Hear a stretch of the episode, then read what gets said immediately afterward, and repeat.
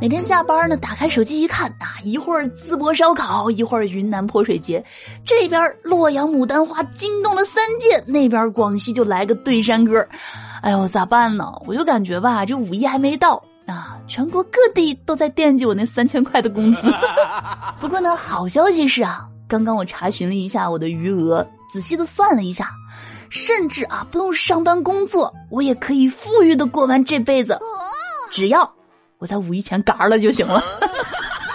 Hello，大家好，欢迎来到一本正经，道理有没有？瞎说最拿手，我是你们的正经主播小乔妞，逗你开心。我是一本正经的。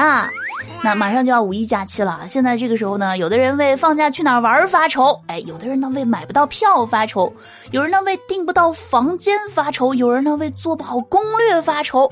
但是啊，有的人就不一样了，他们呢为没钱出去而发愁。还有的人啊，更惨，他们根本就不放假。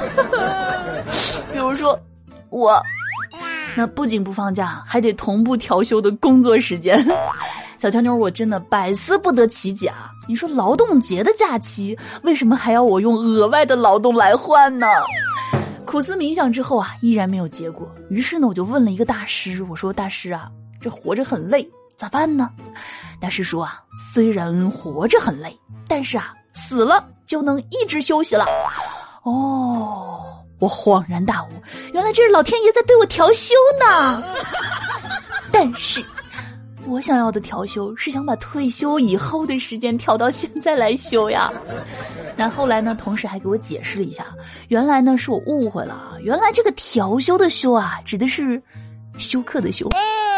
不过呢，疫情三年啊，那今年的五一啊会有多热闹，脚想都知道了。那网上一搜，果然，今年五一假期啊，酒店爆满啊！有网友晒出了二零二三年全国酒店五一期间和平时的价格对比表，这个涨幅呢从百分之两百到百分之五百不等啊。话说，涨幅百分之五百的酒店，你真的是太不把我们的钱当钱看了。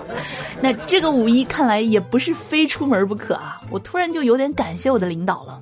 这个五一，就让我奋战在工作岗位吧，不然我就宅在家，因为啊，确实玩不起。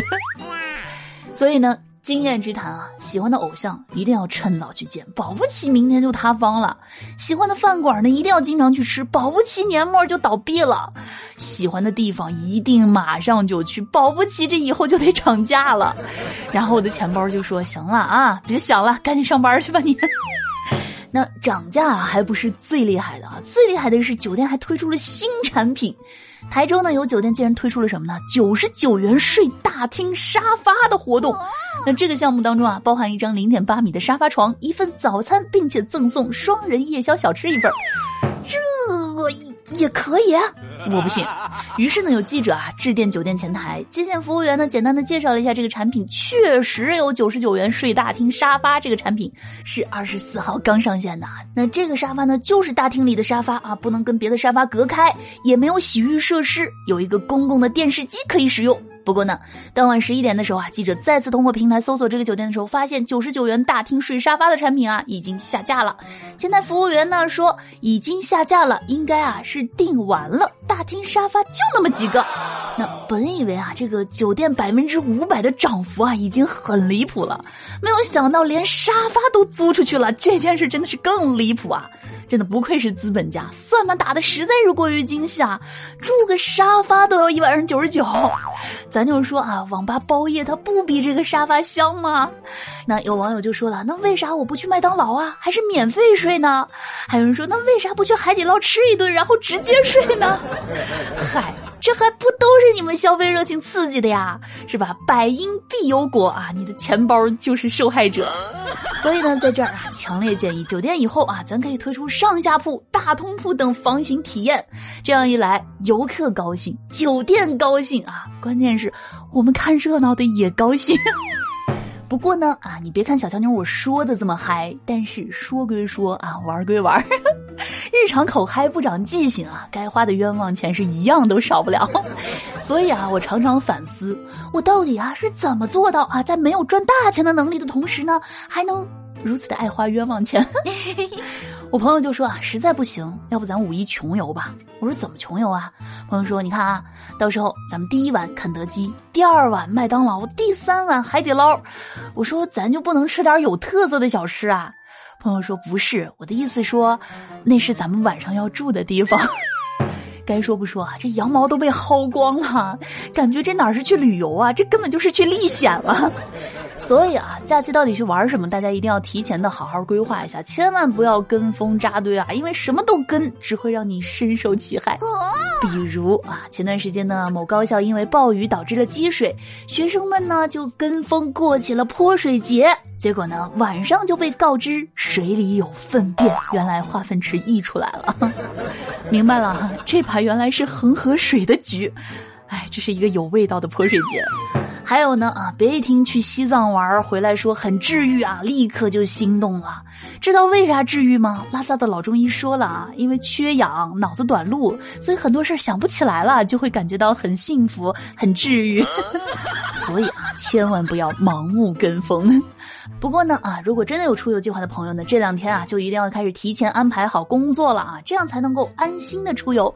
然后呢，你就会发现啊，那个被你拖了两个礼拜之后，终于耗时五分分钟的事情做完了。哎呀，太棒了啊，一身轻松。然后呢，就开始摸鱼，对吧？比如。听听小强妞的节目啊，给小强妞的节目分享、点赞、评论、投投月票呀。话说啊，大家上班无聊的时候都做什么呢？是上厕所，还是微信读书看小说，还是去各个群里活跃啊？和好久没见面的朋友聊微信啊？还是偷偷蹲到厕所坑里刷小红书、刷抖音，甚至是追追韩剧？